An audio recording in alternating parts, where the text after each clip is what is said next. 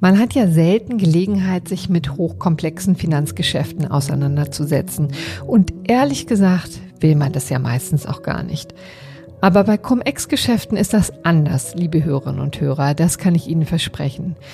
Von diesen Transaktionen haben Sie sicherlich schon mal gehört. Das sind Finanzgeschäfte, bei denen rund um die Jahrtausendwende am Finanzplatz Frankfurt und weit darüber hinaus viele, viele mitgemischt haben. Knapp 20 Jahre ist es inzwischen her.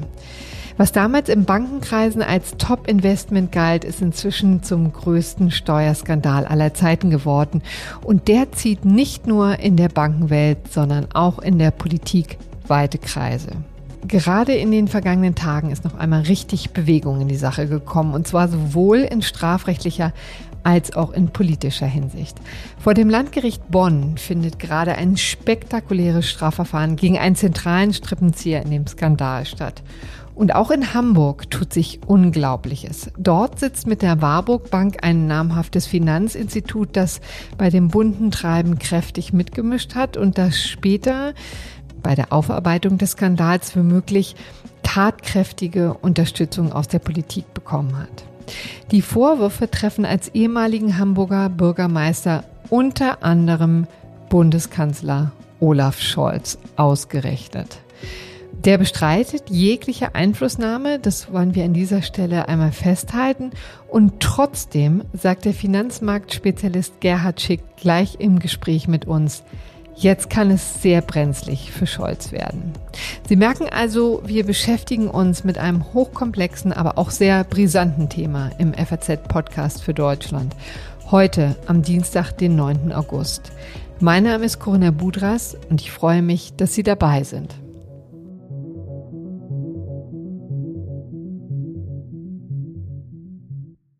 Bei Cum-Ex spielt die Musik schon seit einiger Zeit vor den Strafgerichten. Gerade läuft ein besonders spannender Prozess, und zwar gegen denjenigen, der als Strippenzieher beim Cum-Ex-Skandal gilt, als jemand, der ein besonders großes Rad gedreht hat. Die Rede ist von Hanno Berger, ein Frankfurter Steueranwalt, inzwischen 71 Jahre alt, der sich schon vor zehn Jahren in die Schweiz abgesetzt hat, um einen Strafprozess zu entgehen. Das hat jahrelang gut geklappt, aber jetzt muss er sich vor Gericht verantworten. Und zwar nicht nur vor einem Gericht, sondern sogar vor zwei Gerichten, nämlich vor dem Landgericht Wiesbaden und dem Landgericht Bonn. Und dazu spreche ich jetzt mit meinem Kollegen Markus Jung aus dem Wirtschaftsressort der FAZ. Er beobachtet für uns schon seit Jahren die strafrechtlichen Entwicklungen rund um den Skandal. Hallo Markus. Hallo Corinna, grüß dich. Du warst gestern vor dem Landgericht Bonn und hast Hanno Berger live gesehen. Beschreib ihn doch mal für uns. Was ist denn das für ein Typ? Also Hanno Berger ist mittlerweile 71 Jahre alt und äh, dieses Alter, das muss man ganz offen sagen, merkt man ihm auch mittlerweile an. Und man merkt ihm auch an, dass er zwischenzeitlich jetzt seit Juli vergangenen Jahres, ja zuerst in der Schweiz, in Auslieferungshaft, jetzt auch in Deutschland seit äh, Februar, März in Untersuchungshaft sitzt und da zwischenzeitlich auch eine Corona-Infektion durchgemacht hat. Also das ist ein schon stattlicher, größerer Mann mit einer entsprechenden Leibesfülle und hat eigentlich auch, wenn man ihn kennt und was man auch so hört aus seinen früheren Kanzleien, wie er da wahrgenommen wurde, eine immer sehr große Präsenz gehabt, auch durch, durch seine Stimme. Gestern war es so, dass er quasi durch einen Justizvollzugsbeamten vorgeführt wurde. Das ist ja dann üblich bei Angeklagten, die auch in Untersuchungshaft sitzen. Hatte was zum Trinken dabei, weil er natürlich auch einfach gesundheitlich hm, schon angeschlagen ist setzte sich dahin zwischen seine zwei Verteidiger, um da gleich mal den bekannteren Namen zu nennen. Das ist äh, Richard Bayer, ein Strafverteidiger aus München, der dieses Mandat, das kein leichtes Mandat ist äh, für Strafverteidiger, mhm. übernommen hat. Ja. Was man sagen muss, am Berger hat ja am Anfang des Prozesses alle immer auch überrascht mit seiner großen Kiste, die er dabei hat oder ihm nachgetragen mhm. wurde mit, mit, mit Unterlagen. Er ist ja dafür bekannt, dass er Leute durch seine Fachaufsätze, durch andere Fachaufsätze, die er seine Position vermeintlich schützen, beeindrucken will. Diese Kiste gab es gestern am Landgericht Bonn nicht, aber er kam an mit einer Menge Unterlagen in einer Heftmappe, Er klatschte die mit Schwung auf seinem Platz vor sich hin. Er war auch dann, bevor es eigentlich losging, im sehr energischen Gespräch mit einem seiner beiden Verteidiger, hat immer wieder den Kopf geschüttelt. Was wir wissen ist, dass die Verteidiger unmittelbar vorher nochmal mit ihm gesprochen haben, ihm vielleicht auch nochmal den Kopf gewaschen haben, um zu sagen, so und so könnte es laufen in der sogenannten geständnisgleichen Einlassung, die dann hätte kommen sollen. Ja, denn gestern gab es ja nun einen echten Knaller vor Gericht. Jahrelang hat Hanno Berger ja immer alles abgestritten, du hast es schon erwähnt. Gestern war das anders. Was hat er denn eingeräumt? Also man muss es in zwei Teile sehen. Zuerst hat er sich ungefähr 70 Minuten lang äh, zu seinem Lebenslauf, zu seiner Person eingelassen, hat da viel berichtet über seinen Werdegang und dann den jetzt hier für den Strafprozess nicht minder relevanten Teil nach einer kurzen Pause hat er eingestanden, dass er zumindest ab dem Jahr 2009 mit sogenannten bedingten Vorsatz bei den Cum-Ex-Geschäften beraten haben soll. Also er wusste gewissermaßen, aus verschiedenen Punkten, dass Cum-Ex-Geschäfte vom Gesetzgeber nicht mehr toleriert werden, musste als Fachmann, denn er war ja nun mal zu diesem Zeitpunkt einer der angesehensten Steueranwälte und größten Steuerstrukturierer in Deutschland davon ausgehen, dass das, was da passiert, nicht rechtens ist. Das ist jetzt der Punkt, an dem ich kurz mal unterbrechen muss, um zu erklären, was Cum-Ex-Geschäfte eigentlich sind. Das ist nicht ganz trivial, aber es hilft, um zu verstehen, warum diese ganzen Betrügereien über Jahre hinweg laufen konnten. Der Clou dieser Geschäfte ist nämlich eigentlich ganz langweilig. Es geht um Steuerrückerstattungen, die der Staat an die Banken gezahlt hat. An sich nichts Ungewöhnliches, aber bei Cum-Ex-Geschäften wurde die Steuer nur einmal gezahlt, aber zigmal wieder zurückerstattet. Auf die Idee muss man erstmal kommen. Da fragt man sich als normaler Steuerzahler natürlich, wie haben diese Typen das überhaupt gemacht? Dazu müssen sie ein ziemlich abgezockter Händler sein, der in Aktiengeschäfte rund um den Dividendenstichtag investiert, also den Tag nach Hauptversammlung eines Unternehmens. Diese Aktien werden davor mit Anspruch auf eine Dividende gehandelt, also Cum-Dividend, und danach ohne den Anspruch auf eine Dividende, also Ex-Dividend, daher der Name. Auf die Dividende führt die Aktiengesellschaft Steuern ab, und zwar direkt an das Finanzamt. Investoren wie Fonds oder Banken können sich diese Kapitalertragssteuer wieder zurückerstatten lassen, weil Dividenden nicht der Körperschaftssteuer unterliegen. Dann brauchen Sie für die Geschäfte aber auch noch Leerverkäufer, weil die für die Verwirrung sorgen. Das ist wichtig in diesem Geschäft. Hm? Die verkaufen Aktien, die sie noch gar nicht haben und profitieren so von fallenden Kursen. Machen wir mal ein kleines Beispiel. Ein solcher Leerverkäufer verkauft vor dem Dividendenstichtag eine Million Aktien, die ihm gar nicht gehören, an einen Fonds. Der Fonds hat Aktien mit einem Anspruch auf eine Dividende erworben. Der Verkäufer muss sie ein paar Tage später tatsächlich liefern. Allerdings gibt es dann nur noch Aktien ohne Dividendenanspruch auf dem Markt. Dafür wird die Aktie mit einem Abschlag gehandelt, ein Vorteil für den Leerverkäufer. Den fehlenden Dividendenanspruch kompensiert er durch eine Ausgleichszahlung an den Fonds. Der Clou, auf diesen Betrag muss keine Steuer gezahlt werden. Trotzdem bekommt der Fonds eine Steuerbescheinigung von seiner Depotbank, weil die gar nicht weiß, ob es um Dividendenzahlungen oder um Ausgleichszahlungen geht. Und der Fiskus zahlt brav die Steuern zurück, die niemals gezahlt wurden. Den Reibach macht in diesem Beispiel der Leerverkäufer. Üblicherweise soll der Gewinn unter den Beteiligten geteilt worden sein. Ganz schön clever, nicht wahr? Aber jetzt machen wir erstmal weiter mit unserem Interview. Markus, du hast gerade gesagt, jedenfalls seit 2009 musste Hanno Berger davon ausgehen, dass die Cum-Ex-Geschäfte illegal sind. Was war denn damals passiert? Denn die Jahre zuvor hat er das ja immer praktiziert oder jedenfalls dazu geraten. Was ist damals geschehen, dass das auf einmal so klar illegal wurde? Also in den äh, Jahren ab 2007 hat der Bundesgesetzgeber im sogenannten Jahressteuergesetz immer wieder auf die verschiedenen Steuergestaltungskonstruktionen Bezug genommen. Ab 2009 im Mai hat sich die Situation so ein bisschen gedreht.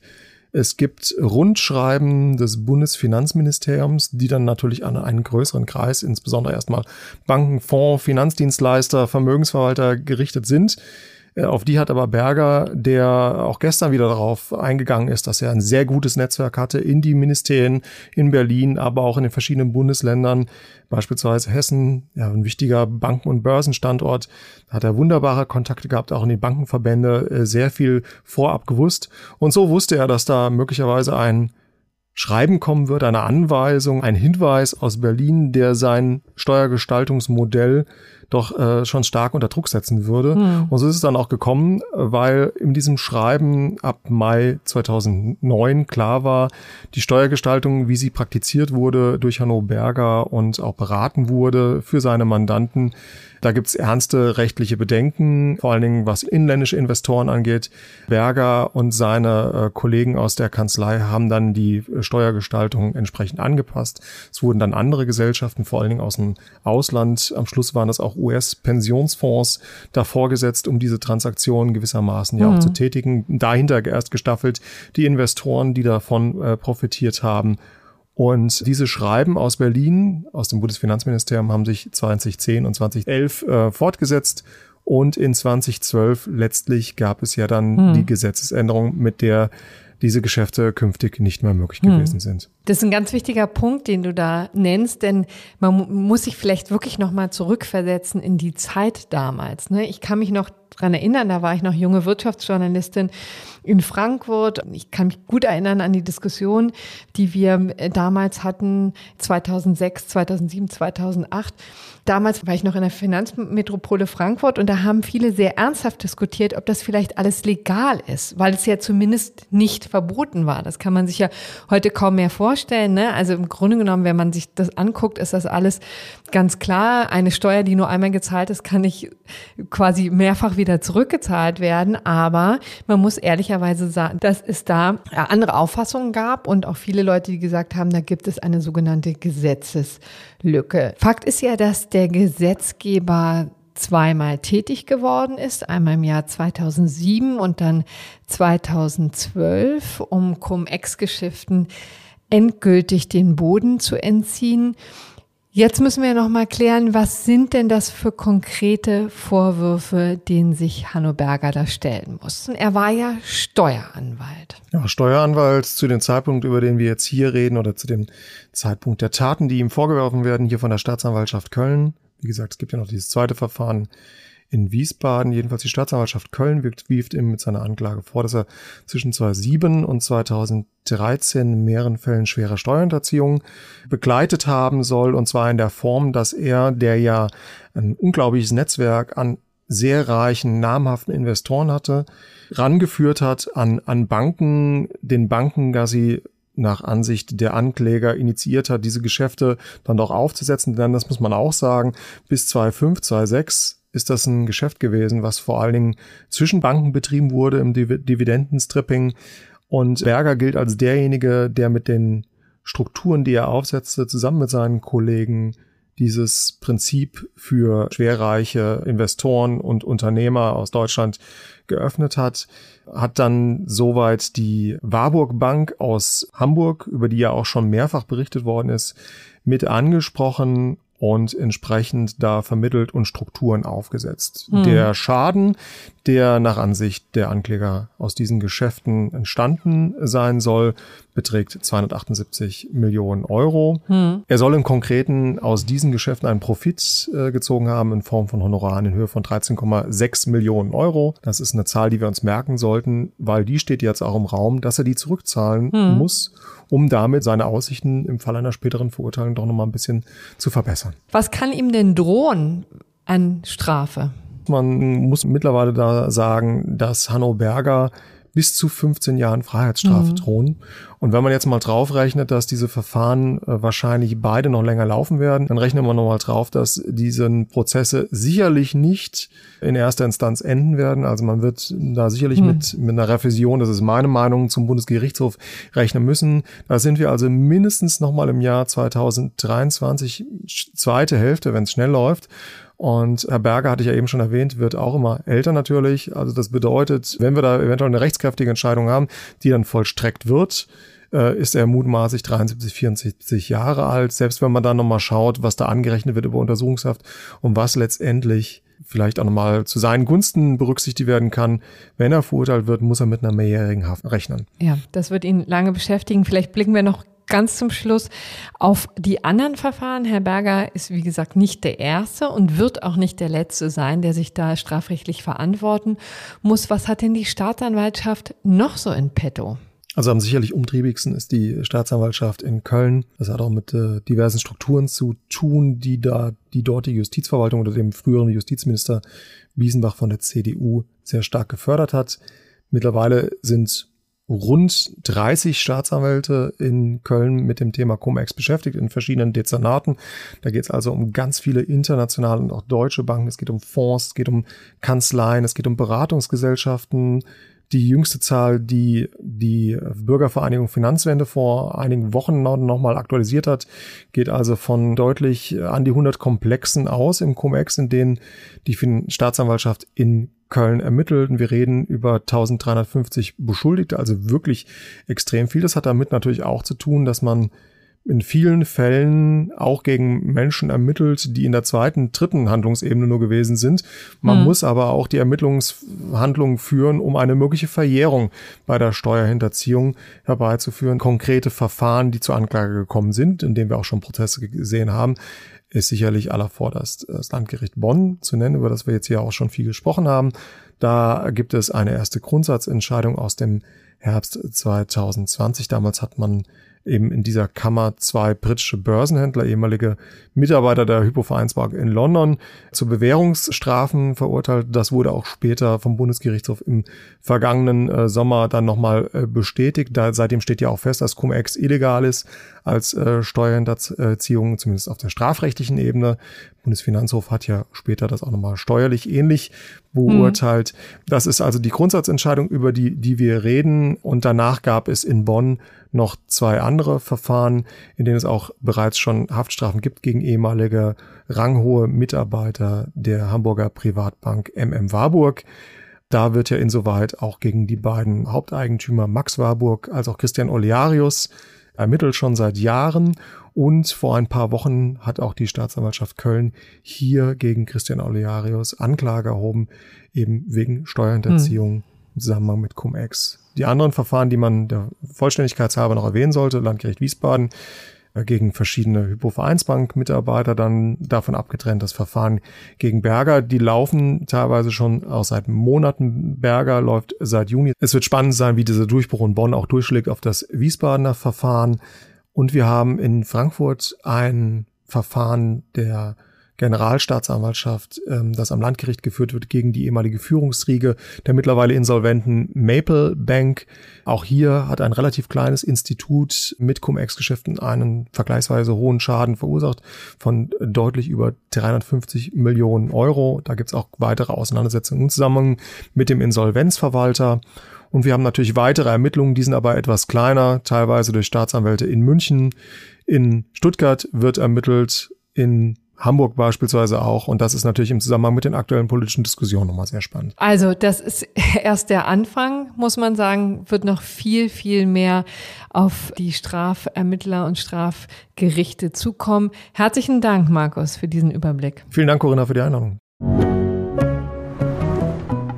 Über die politischen Verwicklungen möchte ich mich nun mit dem ehemaligen grünen Politiker Gerhard Schick unterhalten. Er ist studierter Volkswirt und saß ab 2005 lange Jahre im Deutschen Bundestag. Dort hat er sich viel mit Finanzpolitik beschäftigt und das war auch bitter nötig, denn spätestens seit 2008 hat die weltweite Finanzkrise die Politik fest im Griff. 2018 ist er dann aus der aktiven Politik ausgeschieden und hat die Bürgerbewegung Finanzwende gegründet und ist seitdem Finanzskandalen auf der Spur. Herzlich willkommen, Herr Schick. Ja, danke schön. Herr Schick, wann haben Sie eigentlich zum ersten Mal von Cum-Ex-Geschäften gehört? Das muss 2010, 2011 gewesen sein, also noch vor der Gesetzgebung, mit der dann die wichtigste Variante von Cum-Ex beendet wurde, hatten mich Experten aus der Branche darauf angesprochen, was da läuft. Und mit welchem Impetus haben Sie sie angesprochen? Also was war sozusagen der Unterton schon, dass es ein Riesenfinanzskandal ist oder war da erstmal was merkwürdig? Dass da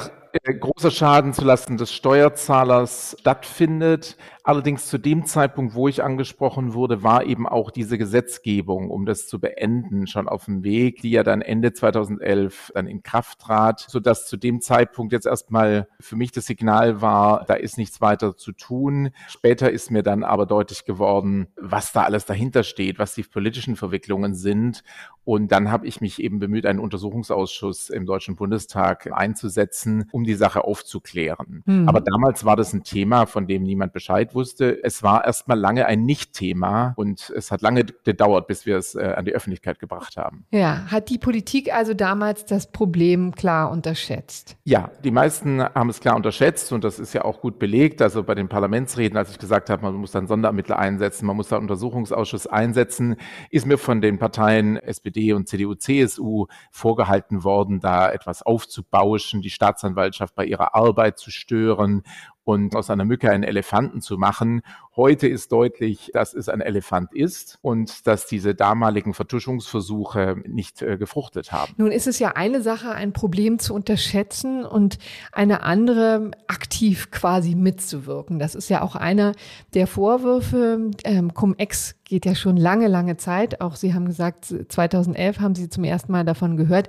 Da war das Ganze ja schon seit Jahren im vollen Gange. Auch die Finanzverwaltung soll da zumindest nicht aufgepasst verfasst haben, aber womöglich auch verwickelt gewesen sein.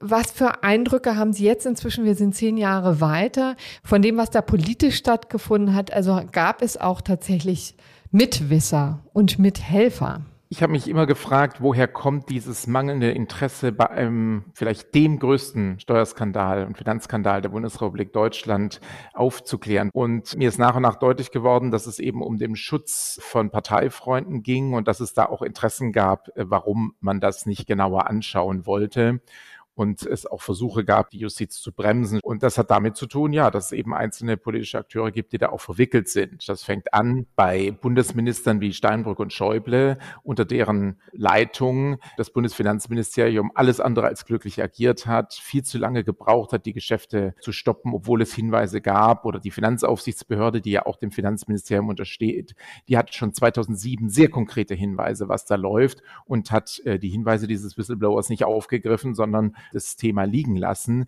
Und was ich eben jetzt erst im Nachhinein lerne, ist, dass zumindest in der SPD es auch aktiv Leute gab, die gebremst haben bei der Aufklärung, weil sie für die Warburg Bank aktiv waren. Ob es da auch noch andere Personen gab, die aus, aufgrund von finanziellen Interessen, weil beauftragt worden sind oder äh, in enger Zusammenarbeit standen mit irgendwelchen Bankern, da gebremst haben, das wissen wir noch nicht. Aber in Bezug auf die Warburg Bank und einige Akteure der SPD ist es ja inzwischen offenkundig. Da sind wir jetzt also mittendrin bei den Vorwürfen, die sich gegenüber der Hamburger SPD entzünden und auch gegenüber dem jetzigen Bundeskanzler Olaf Scholz, der lange Jahre eben auch Hamburger Bürgermeister war. Sie haben die Privatbank Warburg genannt, die da eben auch wie viele andere Banken verwickelt sein soll, also da mitgemacht hat, solche Geschäfte abgewickelt hat und das auch durchaus ähm, in die eigene Tasche gewirtschaftet hat.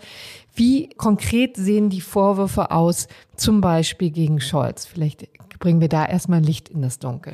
Also genau wie Sie sagen, das ist auch wichtig vorzuheben, die Warburg Bank ist äh, nicht die einzige, sie ist auch nicht die größte Mitwirkerin an diesen äh, kriminellen Geschäften, aber es ist eine, die jetzt gerade eben besonders auch aufgrund der Verwicklungen in die Politik hinein im Fokus steht. Und es ist wichtig, da immer die Zeitpunkte klar zu haben, was da wann passiert ist. 2016, als der Bankchef Olearius merkt, dass es für ihn kritisch wird, dass also er möglicherweise die Gewinne aus diesen Geschäften zurückzahlt, zahlen muss und das richtig teuer für ihn ist, wendet er sich mit der Bitte um Unterstützung an politische Akteure im Bereich der Hamburger SPD, darunter eben Johannes Kars.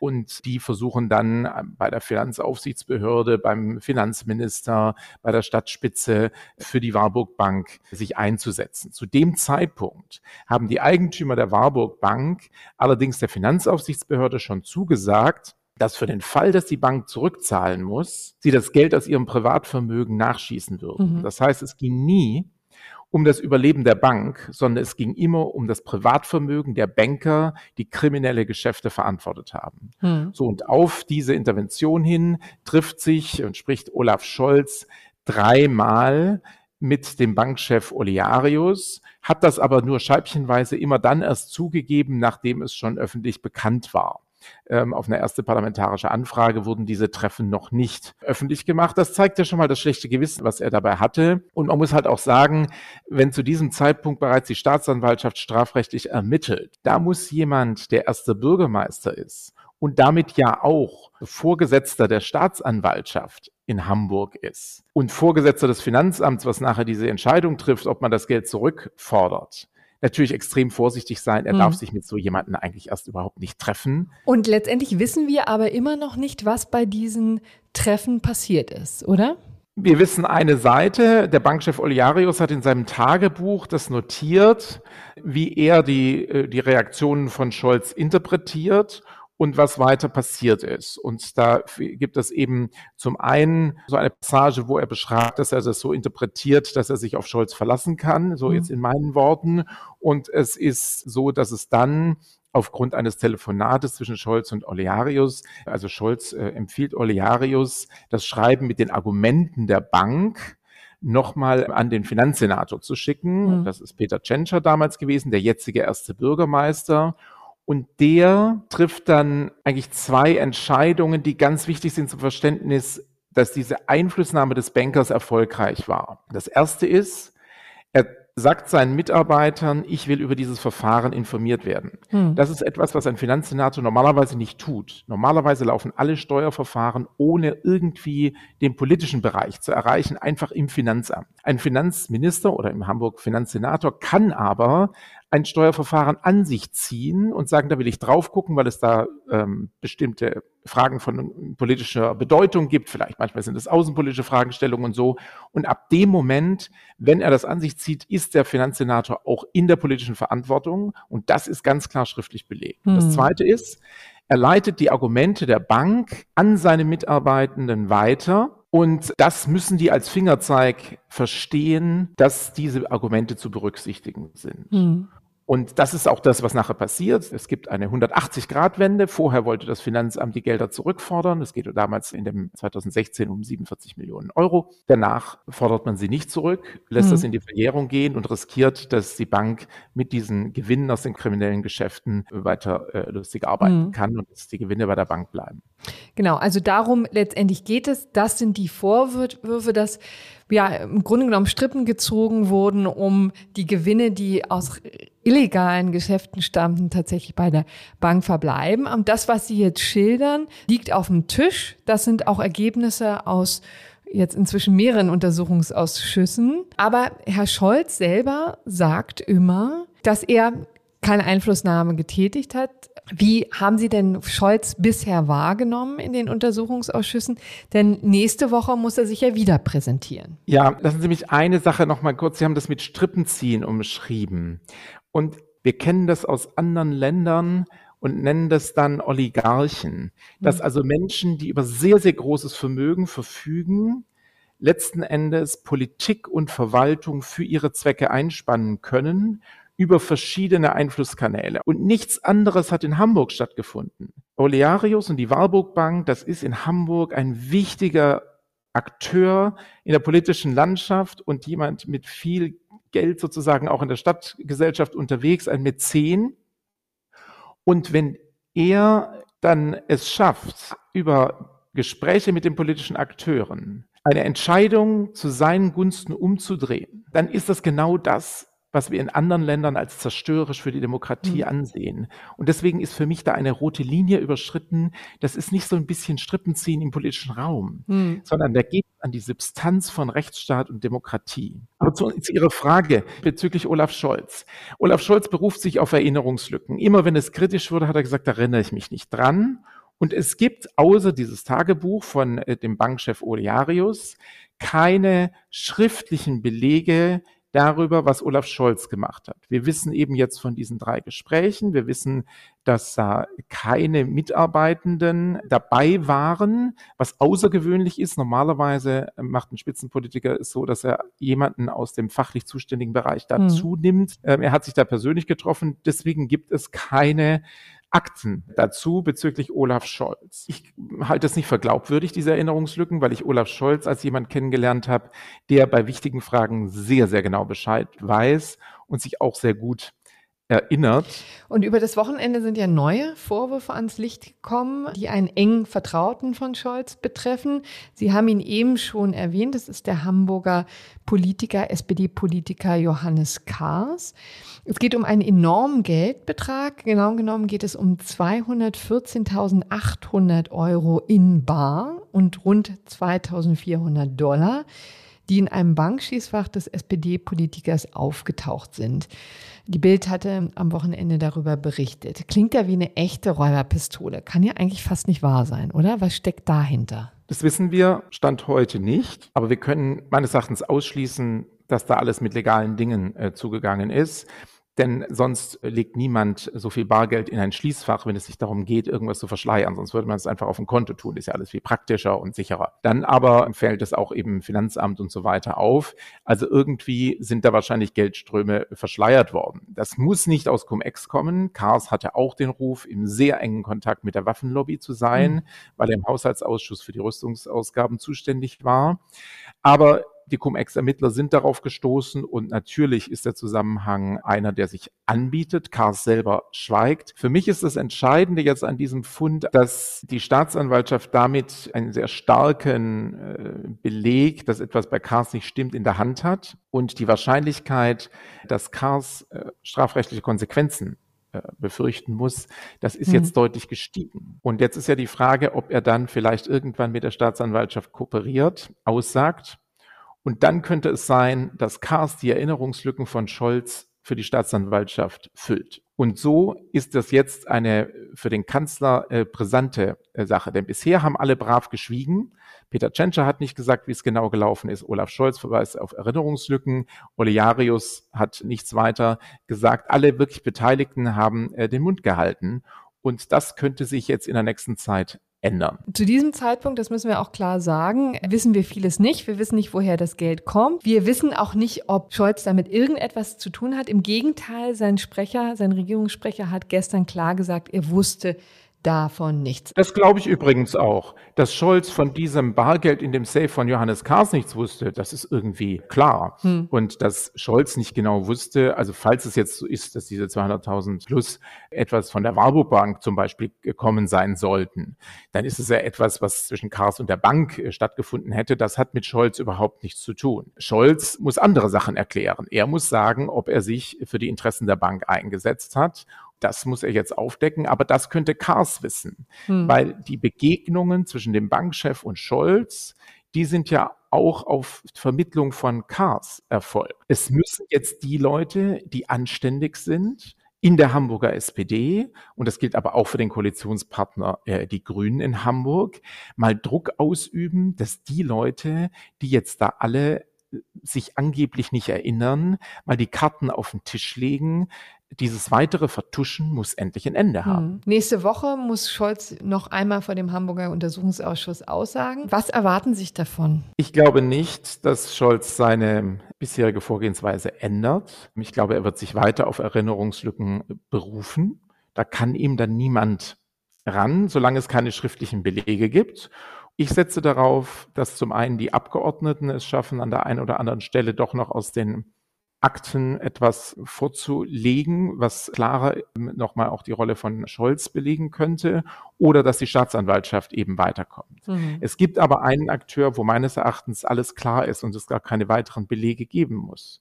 Und das ist bei Peter Tschentscher. Deswegen habe ich gefordert und fordere weiterhin, dass Peter Tschentscher zurücktritt von seinem Amt als Bürgermeister, denn er war verantwortlich für dieses Steuerverfahren. Er hat es ja an sich gezogen. Er hatte alle Informationen dazu. Und deswegen, es war eine Fehlentscheidung. Es wurde zugunsten der Bank entschieden, obwohl es um kriminelle Gelder ging. Diese Fakten waren klar auf dem Tisch, dass in dieser Art und Weise nach politischer Einflussnahme eine Bank ihre kriminellen Gewinne behalten darf, das darf nicht vorkommen, das muss Konsequenzen haben. Aber da braucht es jetzt die politische Entscheidung in der Hamburger SPD und bei den Grünen zu sagen, so etwas hat bei uns Konsequenzen. Und ich bin sehr irritiert, dass das bisher keine Konsequenzen hm. hat. Ja, nun werden wir sehen, ob es so weitergeht. Jedenfalls herzlichen Dank für die klaren Worte, Herr Schick. Ja, gerne. Jetzt haben Sie hoffentlich einen guten Eindruck davon bekommen, welche Dimension der ganze Skandal angenommen hat.